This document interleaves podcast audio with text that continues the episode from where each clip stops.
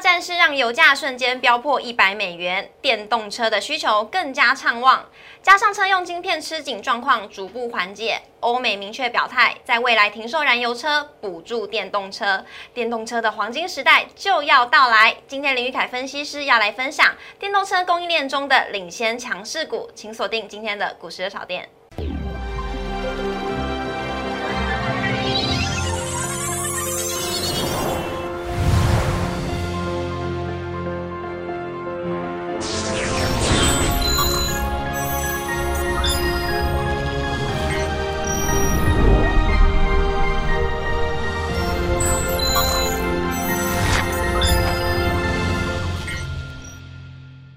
车小店投资不断线，大家好，我是主持人 Coco。今天呢，我们非常的开心，在我们节目现场邀请到的是传说当中的台股彭于晏，是谁呢？我们欢迎林玉凯分析师老师好，Coco 好，各位投资朋友大家好。老师，我们呢大概是我第一次在这个节目跟您相遇。对耶。对啊，而且呢，除此之外，我准备了很多很多的问题要来请教你。好，放马过来。好，那呢，我们就直接来看一下我们今天的主题喽。今天的主题呢，台股夹缝夹缝当中求生存到底是什么回事呢？因为今天的台股是面临利多以及利空的夹击。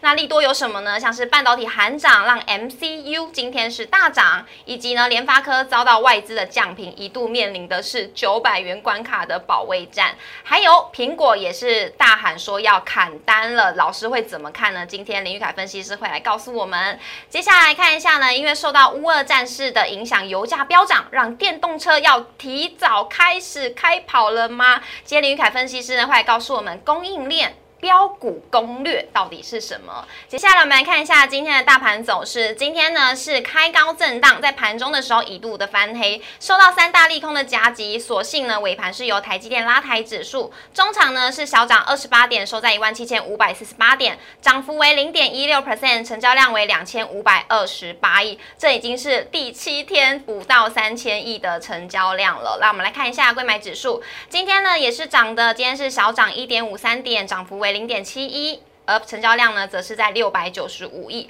那讲到这边呢，来问一下凯哥，今天呢，易发半导体喊涨，那今天呢，受惠的是不是 MCU 族群啊？呃，没有错，其实从盘中的状况，我们就大概直接的看得出来，MCU 会是这一波易发易发半导体涨价最直接受惠到的族群。是。那今天其实不只是新塘涨停板，是哦，那其他包含像盛群，我们等一下会带到股票，对，表现都还不错。嗯，对。那所以说，今天我们讲，虽然说是一个多空夹击的格局，没错，但是很明显的，最后尾盘还是上涨二十八点，所以我觉得大家还是可以稍微的偏多思考一些，偏多思考一些。好，那另外一个问题呢，就是我刚刚一开始有讲到的，联发科遭到外资降频，哎，但是呢，它是在中立，然后目标价是维持不变，是。老师怎么看好？那我们来看一下这联发科的走势哦。好，对，因为其实呢，联发科我们可以留意到，它大概在三月中旬的时候，也有一波杀的很惨。是对，那时候刚好跌到九百元整数关卡，跌到之后马上就弹起来。是，可是 Coco 可以留意到我们一个很重要的重点。什么？今天其实这个降频的新闻算是很大。对啊。对，而且呢，它的量能是忽然爆出来的哦。是。爆出来之外，今天呃盘后资讯我们可以看到，外资跟投信同步的在大卖它。是。可是，在这么样的多重的攻击之下，它仍然没有去跌破上次九百元的低点，所以这个是一个非常非常指标的意义。是哦，那所以我反而认为说，这边我们呃联发科已经有一个这个呃这怎么利空见曙光的味道？是对利空见曙光，因为这么大的利空打下来，对，然后这么多的筹码倒出来。可是却没有把它打到跌停，甚至连上一次的九百元低点都还没有碰到。我觉得这边可以持续观察一下，如果低点哦，在未来的一到三天都没有跌破的话，说不定九百元这边就是一个联发科另外一个底部哦，就有可能九百元成为了支撑，没有错哦。那那提醒大家呢，今天的联发科最低点有来到九百零三元，今天是收在九百一十二元。那最后一题啦，就想要问一下老师了，是苹果喊砍单怎么看？好的，因为其实，在苹果砍单的部分，当然了，现阶段。可能因为景气后续的看法没有到这两年这么样的乐观，哦，那他可能先见之明，先做一些砍单的动作。是那以今天哦直接冲击到的，比如说是 PCB 厂，或者说像是华通啊，跌幅也都比较重一些。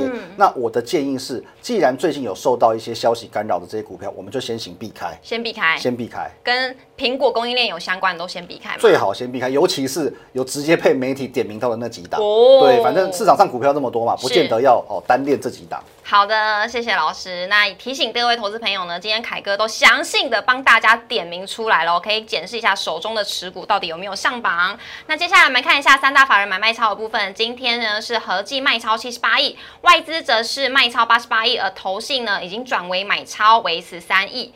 我们来看一下外资今天买什么，买的是友达、长荣行、金宝、开发金以及华邦电，卖的呢则是台气银、星光金、群创、长荣以及永丰金。而投信买的什么呢？买的是新唐、联电、旗宏、顺德、台肥，卖的呢则是友达、台盛科、大成钢、南亚科、华邦电。哎，有趣的是呢，今天外资买友达。投信则是麦友达，老师你怎么看？哎，有趣的是呢，今天投信是麦友达，但是呢，外资今天是站在买方，哎，老师怎么看？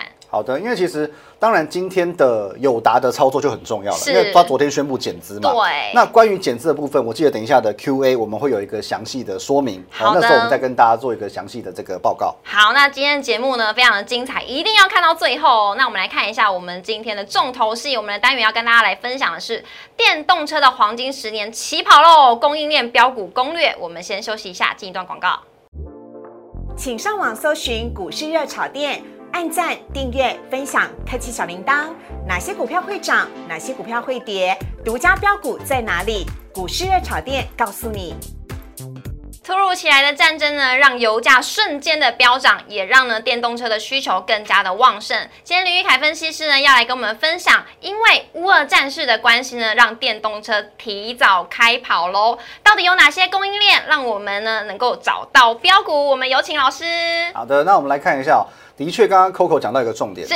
乌俄的战争到底关电动车什么事？对呀、对，因为其实俄罗斯它也是很大的石油出口国，是的。那因为它这边呃各国要对它做制裁嘛，嗯哦，所以说不得不把这个石油的价格都炒高了。是。那炒高了，大家加油变贵了。是哦，所以很直接的想说，哇，那不如如果我开个电动车该有多好。是对，那其实 Coco 有坐过电动车吗？没有哎、没有老师你是开电动车的吗？哦，幸好不是。对，好，那其实因为我坐过电动车了，但确实嗯真的是很安静，速度又很快。是的只是说在台湾，我觉得基础建设还没有到这么样的完备。比方说充电桩的对，充电站，那或者嗯说因为。呃，以台湾来讲，毕竟地比较小，大家都住在高楼啊，就是不像像国外，他们很容易就是自己一栋 house，就是可以在门口就装一个充电桩。嗯是。所以对我们来说，还是会有一点点的不方便。是。可是我认为啦，这当然未来的黄金十年还是一个趋势。好。那我们来看一下哦三大原因迎来电动车的黄金时代。是。第一个就是说，呃，在过去两年，因为疫情哦，因为这个什么塞港缺柜所引发车用今天的紧缩状况，其实在呃今年度以来，慢慢的有去做一些缓解。嗯对，我们看最近如果说有看一些这个汽车相关的新闻的话，可以发现哦，现在开始可以去做那个 overbooking 的动作了。对对对对，就是我原本可能预计只卖呃两两千台，可是是我现在接订单，我可以接到三千台。3000台对，其实新闻大概陆陆续续都有这些状况，表示说车用晶片现在真的没有去年前年这么紧了。嗯，那再来就是我们刚刚说的乌俄战争造成的油价攀升，让大家很直观的去想到说，现在电动车好像也不错。对啊，因为加油变贵啦。对，那当然更重要的还是哦这个政府的引导。是那其实以欧美国家以及中国大陆来说的话，目前都有去做所谓的政策，嗯哦，就不但就是我去做一个所谓的禁令以及这个辅导，是哦补助的部分。嗯，那其实这个部分欧洲算是做的很早，嗯哦，因为其实它从二零二零年过后，它其实大概每五年都会有一个计划。哦二零二五年我的这个呃车呃电动车的占有率要到哪里？对那二零三零年到二零四零年，其实如果我记得没错的话，大概到二零三五年至四零年，陆陆续续都会全面的去禁止燃油车。就燃油车就没了，只能开电动车。对对对，那当然，美嗯国去做一个这个呃龙世界龙头的示范，这也是必须要的。是那比较意外的是，中国大陆其实它在这个部分也很积极。嘿哦，它非常积极在在推导这个环保的这一块。嗯哦，所以说呢，其实它在过去连续七年电动车的这个市占的成长率都是世界第一的哦。嗯对这个部分都可以我们来做一个留意。所以其实我们讲未来黄金十年，其实它大概已经开跑了两年了已。经两年，所以只剩下八年，剩八年可以好好把。握对好的，那老师今天也帮我们准备了很多相关跟电动车相关的供应链，那我们一个一个来看一下有哪些呢？像是抬头显示器啊、二极体电池、导线架、MCU 等等。老师，是的，没有错，因为其实电动车一台车这么大一嗯对啊对，那一定会有很多大大小小不同的零件。是像我们知道去年呃有一个这个种类啊吵得很凶，宜利电 对抬头显示器。哦，不论是宜离电啊、大众控，其实都是去年很标的一个这个呃一个族群。是。那当然那个时候它是跟元宇宙有沾上关系，哦。可是它其实最主要它做的就是抬头显示器。是。所以抬头显示就是说我们开车嘛，嗯有时候会有一些反射在挡风玻璃上，哦，可能是时速，可能是导航之类的。那其实这个部分还有再去做进阶，啊，为什么跟元宇宙去做接轨？嗯对啊。因为呃，像我们比如说开超跑的话，超跑的那个视野很不好嘛，对啊。侧面的窗、后面的窗对，都很小。嗯但是如果我们去做到所谓呃环境的话，嗯环境就是等于说我们。座舱内全部都是虚拟的荧幕，但是它就可以像真的玻璃一样，帮助我们去了解外面的状况。哇，那这样子也相对安全许多。对，安全许多，嗯所以这就是抬头显示器的功效了。那在呃，就比如说像二极体，其实去年表现还不错。对那电池康普美奇嘛，也是去年的标股。导线架顺德界林，其实在去年我印象中第二季、第三季都是有投信进场去特别做琢磨的族群。哦那包含我们今天会特别讲到的，今天涨停板的新塘，还有盛群的部分好那我们再来看下一页。好，那其实电动车供应链真的很广。对其实我们就算列出十个区块，都不足以去哦把一整台电动车组起来。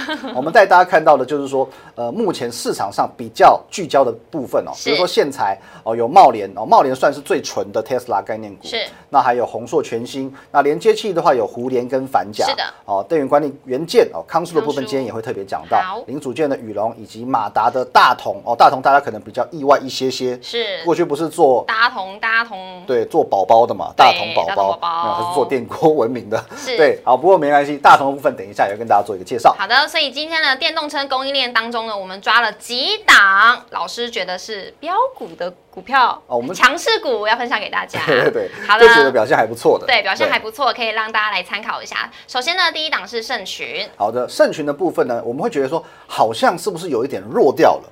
对、啊，因为毕竟今天新塘涨停板，是可是盛群好像有点遇震乏力，带量没有错，可是留了一个上影线。是可是我们可以留意到，其实呃，在 MCU 这个族群本来新塘就是所谓马首是瞻哦，它是是龙头的部分，所以说它还是会有带动的效果。那盛群为什么我会挑选它？因为它这档股票是相对安全的标的。嗯，对我我们知道说，我们去挑选呃一个产业的龙头，当然它会是标的最强的。对可是，一旦呃任何环节出了一个状况，它也会是跌势最重的。嗯，但盛群的股性相对安全一些，而且我们可以看到它在二月的这个营收年增率高达八十一点八个哇 percent，对，而且是创下历年的同期新高。嗯那表示说它已经具备一个淡季不淡的这个一个条件。是所以我觉得说，在现阶段又有易发半导体涨价这样子的一个利多加持之下，嗯盛群后续的表示应该也不会太差。是对。好，那我们来看一下第二档，第二档是胡莲，这个我有点陌生。对，胡莲的话是稍微有一点点，的确是比较冷门。对。对，可是其实这一档冷门的股票呢，大家不要忽略它，因为它是一档不折不扣的绩优股。是，对，如果说我们去摊开它历年的财报来看的话，是的。它的表现都是非常好的，它是那种几乎年年都可以赚钱的公司。哦，不论说市场怎么样变化。好，那我们来讲一下它的基本面哦。哦，它一二月的营收对。是创新高的，创新高，对，是创新高的，这表示说它今年的表现也是非常好。嗯，那公司在呃在发表的时候，人家也说过，第一季一定会比去年好。嗯，其实它去年的这个获利就还不错了。哦，那如果说第一季肯定会比去年好，那表示三月也很好。是对，那如果说在第一季表现都这么好的前提之下，我们看到股价却是这个样子遭低估的，然后从一百四十七块回档修正到哦基基本上就是一个哦非常委屈的位置了。对啊对，所以我觉得说这一档股票是可以来分享给大家的，因为毕竟它安全又绩优。是，它是属于连接器材的部分嘛，对不对？好，我们来看一下下一档是康舒，好，那康舒这档股票我们可以来看，嗯为什么它从去年年底到现在没有受到太多的市场青睐？因为其实你看它这个股价大概都是走一条平平的对，大概都是在三十二到三十九。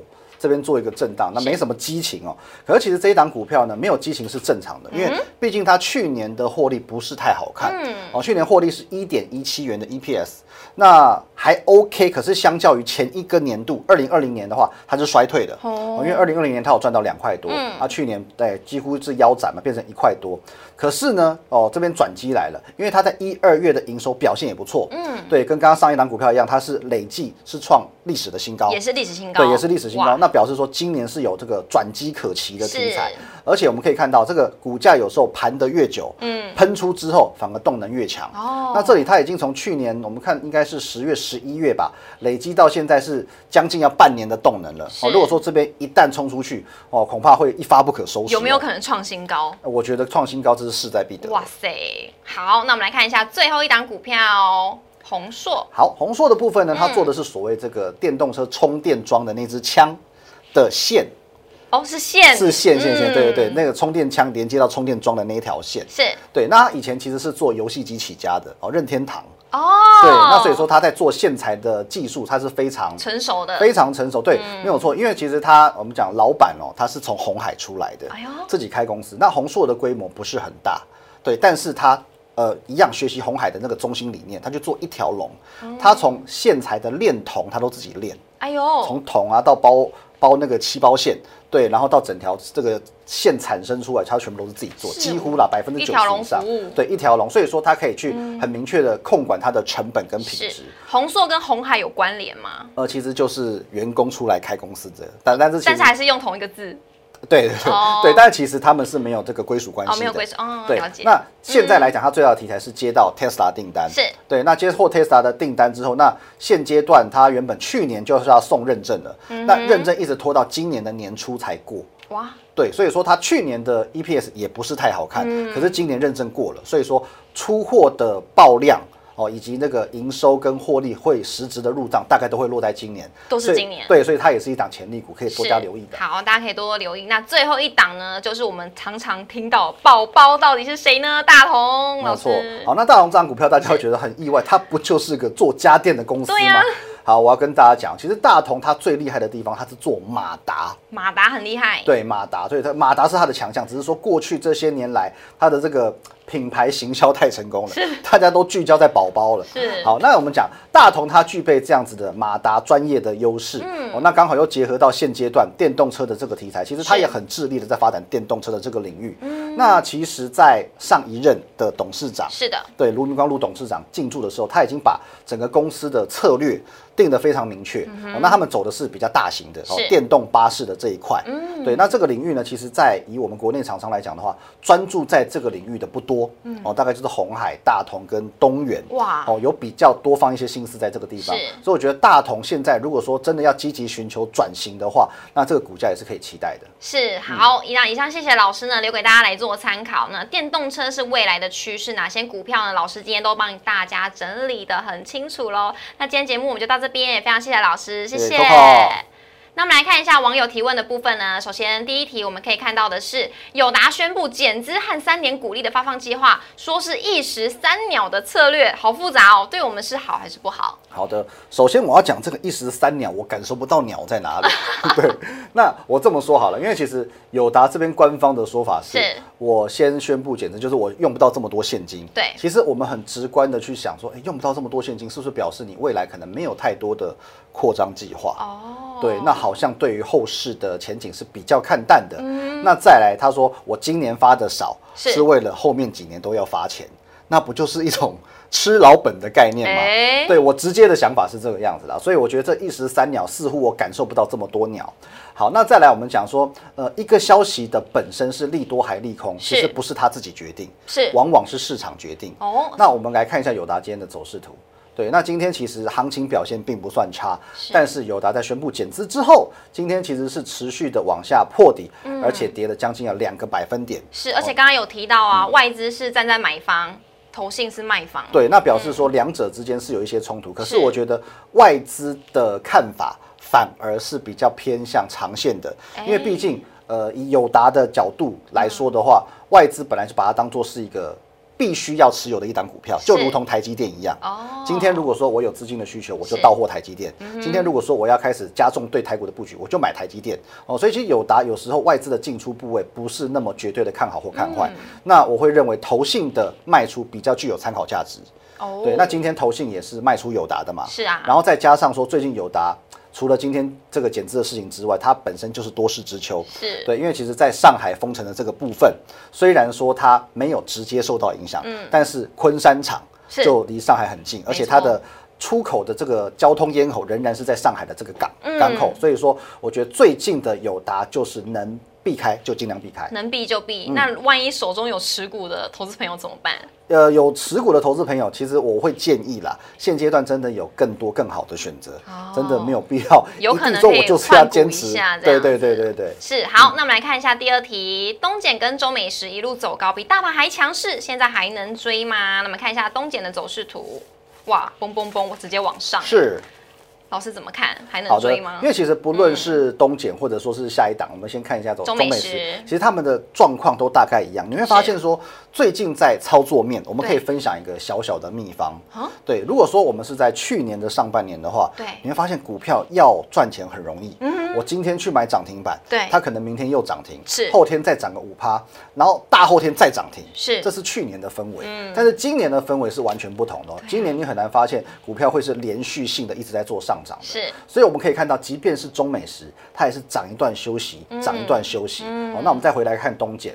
大概状况也是差不多，对耶对，它只有它最近的这一波好像稍微强一点点，连续拉了一二三四五六七八九根红 K，是对。那我们可以这么说啦，最近来讲，我分享给大家一个操作的心法，不要追高，不要追，高，不要追高，因为现阶段在操作策略上，不仅是针对东碱或中美食，是其他的股票，你现在追高、追创新高、追涨停板，很容易受伤，很容易受伤。对，而且虽然说我知道很多的技术派的朋友们嗯会把追高视为一种非常重要的操作策略，嗯可是时空背景已经不同了。是你十年前的追高，我相信那时候胜率不会太低。是可是你现阶段的追高很容易受伤，哦原因也在于说现在我们是鼓励当冲隔日冲的状态。嗯，对，所以说，呃，市场的筹码经历了太多的干预之后，你原本技术分析这么做是对的，现在不见得是对的。哦，对，那这个跟大家分享，所以再加上说现阶段的盘势本来就比较容易震荡，是。对，因为又有战争，然后又有升息，零零总总的一些题材。